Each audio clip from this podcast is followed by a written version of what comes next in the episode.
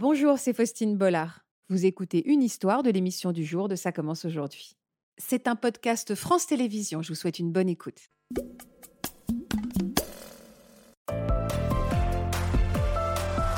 Bonjour Frédéric Sophie. Bonjour Faustine. Frédéric Sophie, vous, vous considérez avoir vécu deux expériences de mort imminente. C'était en 1997, alors que vous donniez naissance à votre fils. Quel souvenir vous gardez de ce jour-là? Ça aurait dû être un joli jour. C'était un jour d'une violence euh, inouïe, en fait, parce j'ai fait une éclampsie.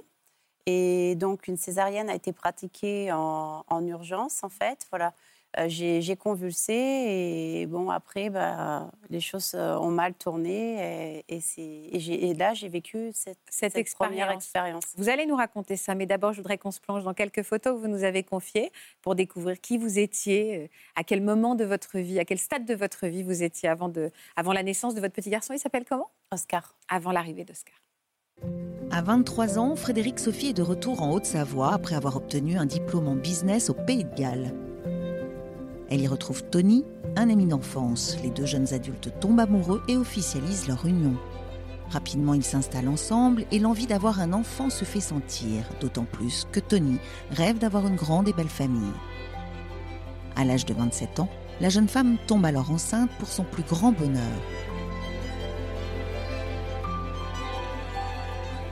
Mais la grossesse ne se passe pas comme prévu et Frédéric Sophie souffre de douleurs au ventre. Elle tient le coup pendant sept mois, loin d'imaginer ce qui l'attend.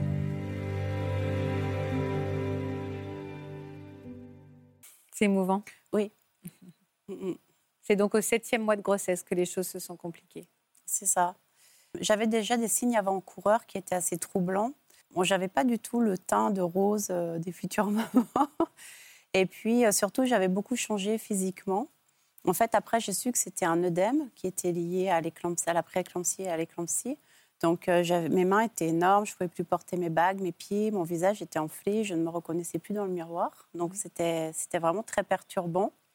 Et puis ensuite, bon, j'étais sous surveillance, j'ai été hospitalisée, j'ai pu rentrer à la maison. Enfin bon, il y a eu un parcours comme ça un peu chaotique euh, jusqu'à cette éclampsie. Donc la tension euh, monte très haut, on a des signes en fait, le corps considère la grossesse comme un phénomène inflammatoire un petit peu. L'enfant est, mal nourri et, euh, c'est un, des risques euh, euh, létals en fait de la grossesse. Hmm. Bon, c'est ce qui s'est passé. Et très rapidement, ben, cette naissance s'est transformée en appareillage médical, en fait. C'est-à-dire, ah oui, bah, bien sûr, mais ça, c'est pour la césarienne d'urgence. Oui. À quel moment les choses ont mal tourné, en fait? Au moment de la césarienne, en fait, voilà. Ça faisait déjà un moment que j'étais euh, hospitalisée, j'étais sous surveillance. Chaque jour de gagner permettait à Oscar en fait de, grandir un peu plus. Mais ça me faisait aussi courir un risque supplémentaire, mmh. ainsi qu'à lui. Donc c'était un jeu de balance un petit peu délicat mmh. que les médecins prennent le risque de courir en fait pour euh, que l'enfant soit le moins prématuré possible. À quel moment vous avez senti que vous partiez, que, que vous sentiez que vous alliez vous peut-être mourir, que vous glissiez Au moment, avant que la césarienne ne se décide, en fait, ils font plusieurs visites dans la pièce, ils prennent les, les, valeurs, etc. Et puis là, je, moi, je sens qu'il se passe quelque chose euh, d'anormal. Euh, voilà, je me sens très mal, en fait. Et au moment de la césarienne, euh, je perds pied, là. Je sens que tout m'échappe. Mm. Voilà, c'est à ce moment-là. Et quand, quand les choses vous échappent, à quel moment vous vous, vivez cette expérience que vous allez nous raconter et comment, elle, comment elle va s'imposer? Qu'est-ce que vous voyez? Qu'est-ce que vous ressentez? Mais à ce moment-là, je, n'ai plus conscience euh, d'être dans la salle d'accouchement, d'avoir mmh. l'arraché anesthésie, etc. Là, je, suis, je suis partie, je pense déjà. Euh, je sais que qu'Oscar est né. Euh, je l'ai entendu, mais ils l'ont emmené. je, je, ne, l'ai pas vu. Enfin, voilà. Et puis là, je comprends, entre guillemets, qu'il se passe quelque chose d'étrange au moment où je ne souffre plus d'un seul coup, je n'ai plus mal. Je, mhm. suis bien, euh, je suis légère, je ne suis plus couchée comme ça. Euh, là, j'ai vraiment euh, la sensation d'être dans, un autre monde, en fait. Vous vous voyez au-dessus de votre corps? Pas cette fois-là. D'accord. Là, juste, vous vous sentez dans du coton? Oui, c'est ça. C'est lumineux, c'est... je suis bien, la température est idéale. je me souviens que j'ai une belle tenue blanche, sans tache. tout est propre, euh, tout est beau. C'est vraiment un, univers extrêmement confortable. Un moment de plénitude. C'est ça. Et vous, aviez, vous avez conscience de ce qui se passe? Ou euh, que euh, vous êtes en train d'accoucher que, Enfin, vous avez conscience du moment, de la réalité du moment? À ce moment-là, non, je l'ai perdu. Je, je, suis toute seule. non, à ce moment-là. C'est comme un rêve? Oui, un peu comme un rêve. Mais c'est surtout un soulagement immense. C'est ça qui est pour moi le plus marquant. La douleur qui s'en fait. Oui, la, douleur euh, voilà, qui cesse, euh, l'angoisse aussi hein, de, de, ce qui va se passer, euh, l'angoisse de savoir si l'enfant va bien, tout ça c'est fini en fait. il n'y a plus aucune question. On est très léger, le, le, cerveau est léger, on, voilà, on est relax. Et à quel moment vous, la, douleur revient et vous réinvestissez votre corps? C'est ça. Ben, je ne sais pas dire euh, quand, parce que quand je reviens, je suis branchée de partout. Euh, voilà, je suis toute seule, entre guillemets. Enfin, j'ai l'équipe médicale, mais je n'ai pas euh, mon enfant ni le père de mon enfant avec moi. Donc, quand je reviens, à ce moment-là, je reviens dans une salle très médicalisée, en fait. Vous avez conscience que ce que vous avez vécu, c'est un petit départ? Est-ce que vous, juste pour vous, vous avez fait un joli rêve presque? Oui, non, je n'ai pas confiance que c'est un petit départ à ce moment-là, je ne pense pas. Alors, c'est quoi la deuxième expérience? C'était le même jour? Non, c'est quelques semaines après. Donc, je suis restée hospitalisée deux mois, en fait, parce que suite à cette euh, césarienne, je, je fais trois hémorragies internes. Donc, la, cicatrice est rouverte trois fois et lors d'une opération, je contracte une maladie nosocomiale mhm. et j'ai une septicémie. Et à ce moment-là, voilà, j'ai énormément de fièvre. Ça fait plusieurs semaines que ça dure. Euh, la, situation se dégrade en fait. Je, suis déclarée perdue en fait par les médecins qui disent au père de mon enfant et, à ma famille de venir euh, me dire euh, adieu à ce ah moment-là. D'accord. Donc les, les, gens sont là. Moi, je suis dans le lit. j'ai du monde autour de moi. Là, alors là, je pars. Je, là, j'en ai pleinement conscience. Et là, je vis ce que j'ai su après que c'était ce qu'on appelait une décorporation, en fait. C'est-à-dire que je, je, vois les gens autour de moi. Je suis au-dessus d'eux mhm. et je les vois. Je, je les vois pencher euh, au-dessus de, au -dessus de moi. Mhm. J'ai de nouveau cette sensation d'apaisement parce que la septicémie, c'est très douloureux. C'est la fièvre qui va avec la septicémie, c'est un enfer. Mhm. Et là, c'est fini. Euh, je, je, suis bien, c'est frais. Parce que mon lit est, bouillant, en fait, de ma fièvre. Mes draps sont bouillants. Là, là c'est frais, c'est rafraîchi. Je, je, suis en blanc de nouveau et je flotte. Là, je suis vraiment au-dessus. Je vois tout le monde je me demande un petit peu ce qu'ils font là. Est-ce que c'est le corps aussi qui peut se mettre euh, une dépersonnalisation, comme on en parle parfois, dans des cas de traumatisme énorme, c'est-à-dire on se met en retrait de son corps pour supporter ce qui est en train de se passer? Est-ce que ça peut être la même chose pour la douleur physique, Florian? Alors ça peut être la même chose, c'est-à-dire que les, mécanismes en place sont, euh, sont, nombreux. Il y a le côté effectivement psychologique, il y a le côté aussi euh, grande défaillance de l'organisme et un moyen de protection pour supporter cette douleur. Donc, euh, on ne sait pas précisément ce qui se passe, mais il y a une décharge hormonale importante, il y a les traitements qui vous sont administrés et, qui favorisent, qui peuvent favoriser euh, ces, perceptions et ces sorties du corps, en fait, euh, qui sont une vision, en fait, à 360 de, la scène et de se voir finalement peut des fois partir. Est-ce que à ce moment-là, qu'est-ce qui vous a donné envie? C'est vous qui allez faire le choix de revenir dans votre corps? Oui, là, j'ai vraiment conscience que je suis partie et que si. Quand vous dites partie, c'est que vous vous dites que vous êtes morte? Je dirais pas ça. Ouais. Partie, je dirais. Oui. Non, je, ne peux pas vous dire aujourd'hui que je pense que je suis morte. Hmm. Euh, mais j'ai conscience que je ne suis plus du tout euh, au même endroit, que je ne suis plus dans le même état. Oui. Et j'ai conscience aussi que c'est à moi de prendre la décision de revenir. Il n'y a pas le, le, tunnel, la lumière blanche dont tout le monde parle, vous, vous l'avez pas vécu comme ça? Je, je n'ai pas ce tunnel, non.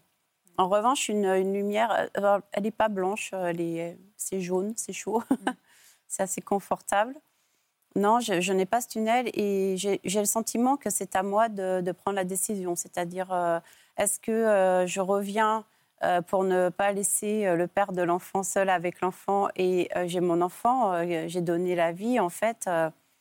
j'ai conscience plus ou moins d'être partie, peut-être d'être au bord de la mort en fait, d'avoir donné la vie et que qui va élever cet enfant? Il ne va quand même pas commencer sa vie sans mère. Et donc, vous faites le choix de réinvestir ce corps J'ai le sentiment d'avoir fait le choix de revenir. Et c'est immédiat?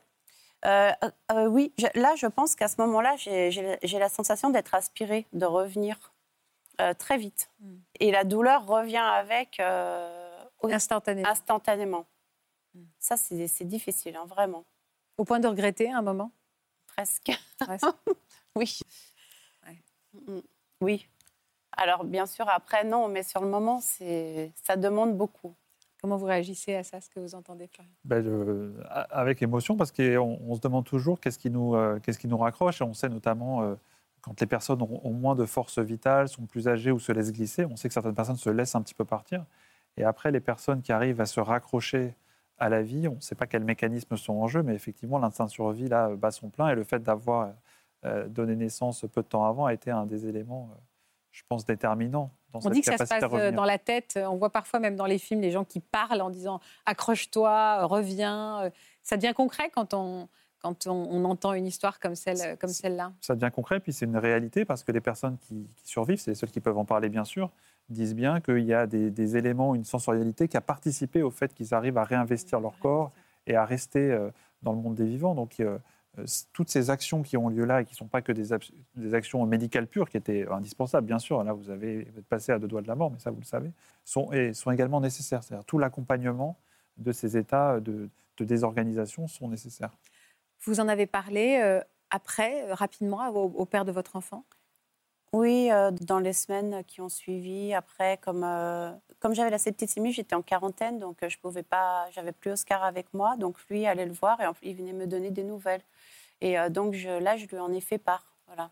Hmm. J'ai eu la chance. Euh, bon, il n'a rien dit, mais euh, il n'a émis aucun jugement non plus. Donc voilà, j'ai pu quand même en toucher un mot. Vous avez pu en parler à d'autres personnes autour de vous? Alors, quelques années après, j'en ai parlé à ma Quelques années? Oui. Pourquoi vous n'avez pas parlé plus tôt? Parce que j'ai mis trois ans à, à me remettre. Ah oui, physiquement, oui. d'accord. Donc, j'avais vraiment... Vous n'étiez pas là-dedans Non, hmm. pas du tout. J'ai consacré beaucoup de temps à me remettre, à pouvoir à m'occuper de mon fils, essayer de m'occuper de mon fils. Voilà, ça a été une bataille parce que lui aussi, en tant que préma, euh, voilà, il a eu des soucis de santé. Donc, les premières années ont été très difficiles. Donc, euh, j'ai mis vraiment un couvercle là-dessus. Mhm. Euh, ça s'est ressorti quelques années après. À quelle occasion?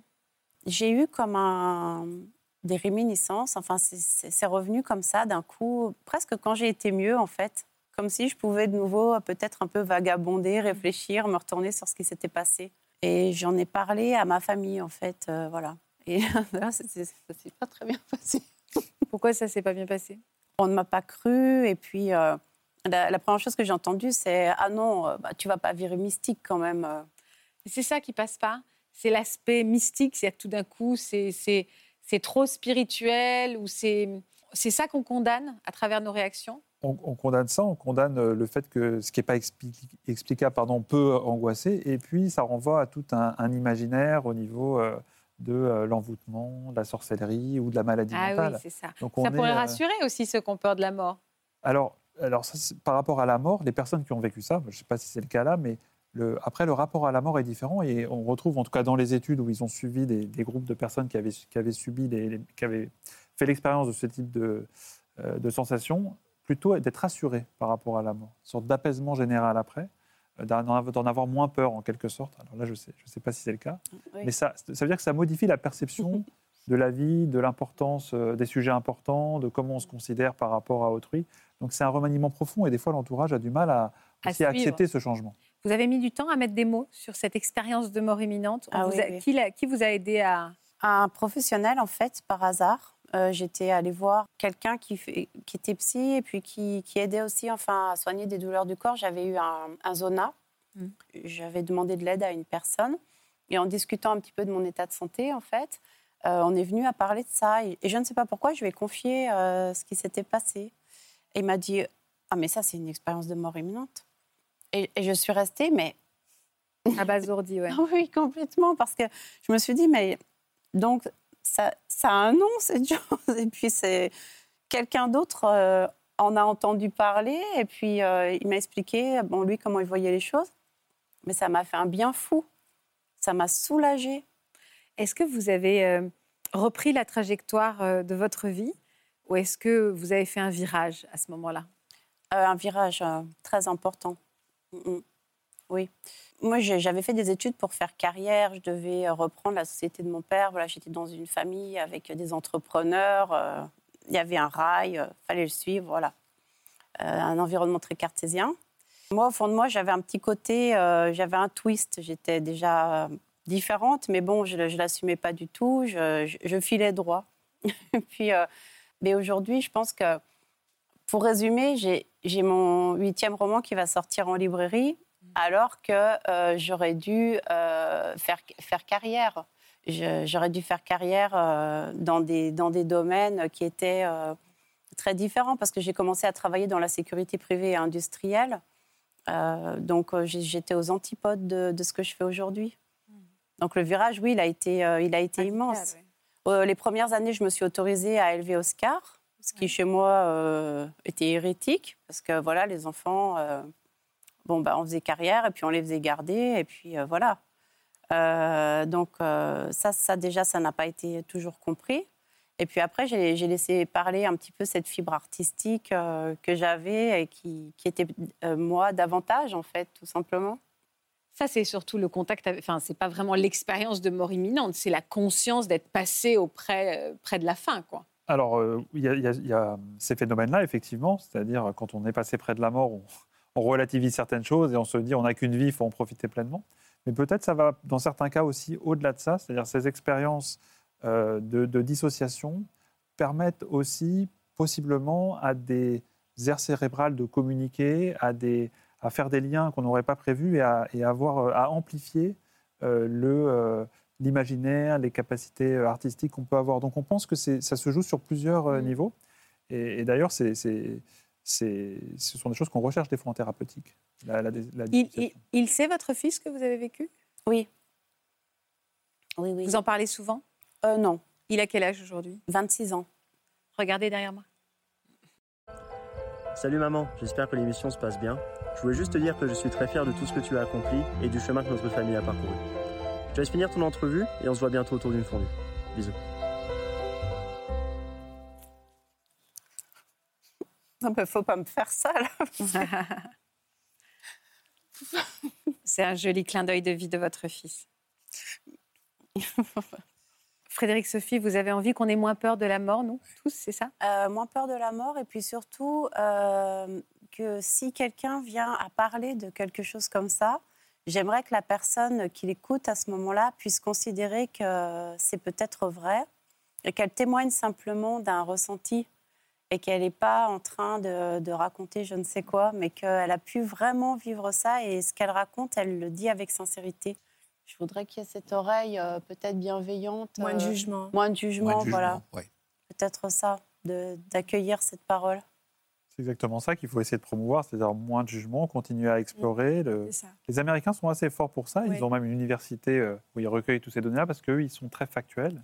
En Suisse et, aussi. Et après, ils font des, études et peut-être, euh, effectivement, les personnes ont tendance à, mm. s'isoler ou à changer de vie de façon. Euh, vous, c'est positif, mais des fois, c'est un peu plus radical et, à connotation plus négative avec la, une marginalisation, la consommation de substances. Donc, peut-être passer le message que euh, ce n'est pas quelque chose de pathologique, mais c'est quelque chose d'assez extraordinaire que vous avez vécu. Voilà, j'espère que ce podcast de Ça commence aujourd'hui vous a plu. Si c'est le cas, n'hésitez pas à vous abonner. Vous pouvez également retrouver l'intégralité de nos émissions sur France.tv.